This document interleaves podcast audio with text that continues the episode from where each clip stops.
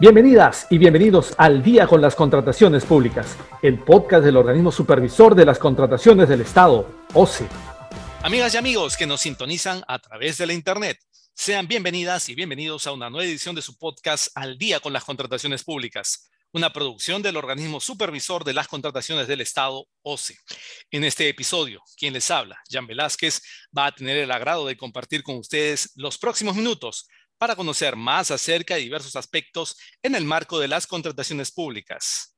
En esta oportunidad vamos a dialogar sobre la suscripción de contratos con el Estado y para ello nos acompaña Jovan Mendoza Gamboa, responsable de la oficina desconcentrada del OCE en Cusco.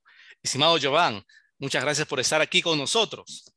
Buenas tardes, Jan. Muchas gracias por la invitación. Para mí es un gusto poder difundir a través de esta plataforma virtual información relevante sobre las contrataciones públicas, no tanto a las entidades como a los proveedores, por ser estos los actores principales en este régimen general de contratación. Así es, Jovan. Bien, para comenzar, ¿cuáles son las características particulares de los contratos con el Estado? Bien, para poder responder esa pregunta, considero es importante saber qué es lo que establece la Constitución Política del Perú ya que la Constitución Política, en el artículo 76, nos precisa que las obras y la adquisición de suministros con utilización de fondos o recursos públicos se ejecutan obligatoriamente por contrata y licitación pública. ¿no? Adicionalmente, precisa que la ley establece el procedimiento, las excepciones y las respectivas responsabilidades. Una de las principales características, entonces, es la participación directa de las entidades del Estado de manera conjunta con el sector privado. Me refiero a los proveedores del Estado, eh, llámese personas jurídicas, naturales, sean estas nacionales o extranjeras, para contratar bienes, servicios u obras. Adicionalmente, recordemos que la intervención de las entidades con sus relaciones contractuales tiene un alto impacto en el desarrollo y economía de nuestro país, eh, pues es a través de ello que se busca satisfacer justamente las necesidades de la población, ¿no? Y con ello además se dinamiza el tráfico comercial y se genera empleo. Muy bien. Ahora, Joan, explícanos, ¿cuáles son los plazos para eh, que se consideran, mejor dicho, en este tipo de contratos? Muy bien. Aquí permíteme eh, aclarar los plazos recogidos por la normativa de contrataciones del Estado eh, para suscribir el contrato, así como la obligatoriedad de registrarlo en el SEACE. Recordemos que el reglamento de la Ley de Contrataciones del Estado, en el artículo 141, nos da ese alcance justamente respecto a los plazos y procedimiento para el perfeccionamiento del contrato, ¿no? Y que nos indica que dentro de los ocho días hábiles siguientes al registro en el SEACE del consentimiento de la buena pro o de que ésta haya quedado administrativamente firme, el postor ganador de la buena pro, ¿qué es lo que hace? Presenta los requisitos para perfeccionar ese contrato.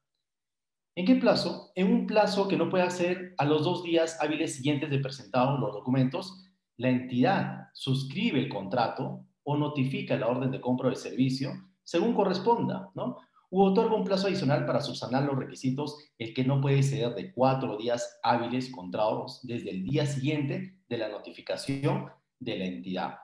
Y a los dos días hábiles, como máximo de subsanadas las observaciones, se suscribe el contrato. Entonces, aquí tenemos que aclarar que si el postor adjudicado omite presentar un documento, la entidad está en la obligación de permitirle la subsanación.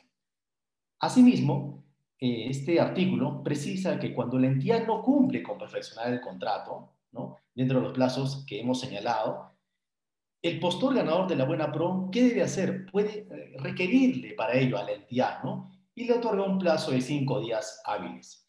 Vencido este plazo, si la entidad definitivamente para perfeccionar el contrato no lo suscribe, entonces el postor tiene la facultad de dejar sin efecto el otorgamiento de la buena pro. Por tanto, este postor ya no estaría obligado a suscribir el contrato o a la recepción de la orden de compra o de servicio. Pero recuerden que en este supuesto, pues la, la entidad no va a poder convocar el mismo objeto contractual en el mismo ejercicio fiscal en el que realizó la citada convocatoria y además es bajo responsabilidad. Y segundo, respecto a los plazos que tienen las entidades para publicar estos, contratos en el CAC, recuerden que la directiva número 3 del 2020 ha establecido que es el órgano encargado de las contrataciones el responsable de efectuar el registro de información en el SEACE de los contratos y de las órdenes de compra o de servicio, así como la información referida a su ejecución en el plazo no mayor de 10 días hábiles siguientes a su perfeccionamiento. Muy interesante, Joan. Dinos, ¿qué requisitos tienen los contratos suscritos en el marco de la ley de contrataciones con el Estado?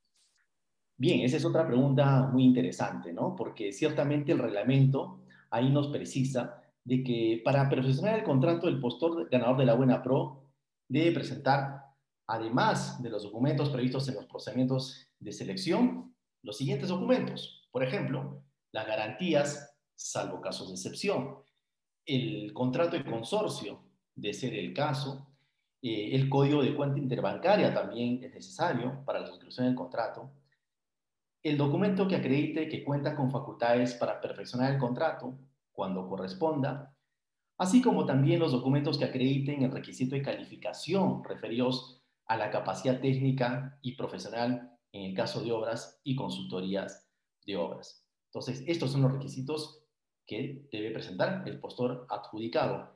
En caso, como dijimos, no lo presente dentro del plazo establecido, que son los ocho días, dentro de los dos siguientes días, entidad tiene la posibilidad de observar y permitirle la subsanación y para eso lo tengo un plazo de cuatro días hábiles.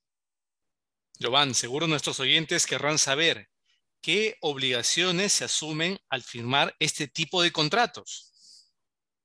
Muy bien, Jan. Eh, es importante justamente recordar a las, eh, a las entidades, a los proveedores que se presentan justamente en estas contrataciones con el Estado que el reglamento ha sido bien claro en establecer que una vez que eh, la buena pro ha quedado consentida o administrativamente firme, tanto la entidad como los postores ganadores están obligados a contratar, ¿no? Entonces, ¿qué más nos precisa el reglamento? Que la entidad no puede negarse a suscribir el contrato, salvo existan algunas razones que le impidan poderlo suscribir, como por ejemplo un recorte presupuestal, ¿no? Que corresponda al objeto de la materia del procedimiento de selección, por una norma expresa, o porque quizás desaparece la necesidad, pero tiene que estar pues debidamente sustentada, debidamente acreditada. Ahora, si hay una negativa a hacerlo, ¿no? O sea, a suscribir ese contrato basada en otros motivos no establecidos en el reglamento, entonces, ¿qué va a generar? Una responsabilidad funcional en el titular de la entidad y también pues en, los, eh, en el servidor al que se le hubiese delegado esa facultad para personar el contrato, ¿no? Entonces, esta situación implica la imposibilidad de convocar el mismo objeto contractual durante el ejercicio presupuestal, salvo que, como dice el reglamento, que la causal sea la falta de presupuesto. Solamente en ese caso podría volver a convocar. Adicionalmente, se precisa también el reglamento, en caso que el, el postor, los postores, ganadores de la Buena Pro se nieguen a suscribir el contrato, pues son pasibles de una sanción, una sanción administrativa, salvo exista alguna eh, imposibilidad física o jurídica, ¿no? Que tengan, obviamente, que sustentar también este postor adjudicado y que pues sea sobrevenida el otorgamiento de la Buena Pro y que no le sea atribuible, pero ello lo tiene eh, que declarar el Tribunal de Contrataciones del Estado. Entonces, esa información, estos alcances nos precisa el eh, artículo 136 del reglamento de la ley de contrataciones de Estado. Finalmente, Jovan, ¿qué responsabilidades se generan para los contratistas? Bien, respecto a las responsabilidades ya por parte de los contratistas, o en este caso el postor adjudicado, recordemos que la ley de contrataciones del Estado, dentro de las infracciones sanciones administrativas, ¿no? Se ha precisado en el artículo 50 cuáles son estas. Y referido a la pregunta, pues entiendo que estaría enmarcado en el literal B del artículo 50, cuando nos precisa que incumplir injustificadamente con su obligación de perfeccionar el contrato o de formalizar acuerdos marco, ¿cuál es la sanción que se podría aplicar a este postor? Sería, por ejemplo, una multa, ¿no es cierto? Porque recuerden que el Tribunal de Contrataciones del Estado puede aplicar tres tipos de sanciones. Una que es multa, otra que es inhabilitación temporal y otra que es inhabilitación definitiva. Entonces, Para el caso en concreto en el cual el postor adjudicado no suscribe el contrato, se le aplicará una multa y esta pues es la, la obligación pecuniaria generada para el infractor de pagar en favor del organismo supervisor de las contrataciones del Estado un monto económico no menor de 5% eh, ni mayor al 15% de la oferta económica o del contrato, según corresponda, el cual no puede ser inferior a una UIT. Muy bien, Agradecemos a Giovanni Mendoza, responsable de la oficina desconcentrada del OCE en la ciudad imperial del Cusco, por haber compartido con nosotros esta valiosa información acerca de la suscripción de contratos con el Estado. Muchas gracias, Giovanni. Ya, gracias por la oportunidad. Será hasta una próxima ocasión. Bien, amigas y amigos. Antes de despedirnos, les recomendamos que puedan seguirnos a través de las cuentas oficiales del OCE en redes sociales como Facebook, Twitter, LinkedIn e Instagram. De igual manera, pueden encontrar nuestro podcast y todos los episodios en YouTube y Spotify. Además, les recomendamos también suscribirse al boletín de noticias del OCE, mediante el cual podrán recibir contenido actualizado sobre las contrataciones públicas. Esto ha sido todo por hoy. Esperamos que este episodio de Al día con las contrataciones públicas haya sido de su agrado y sobre todo que la información proporcionada contribuya a lograr contrataciones públicas más transparentes y eficientes en beneficio de todas y todos. Nos encontramos la próxima semana. Hasta entonces. Bicentenario del Perú, 2021. Gobierno del Perú.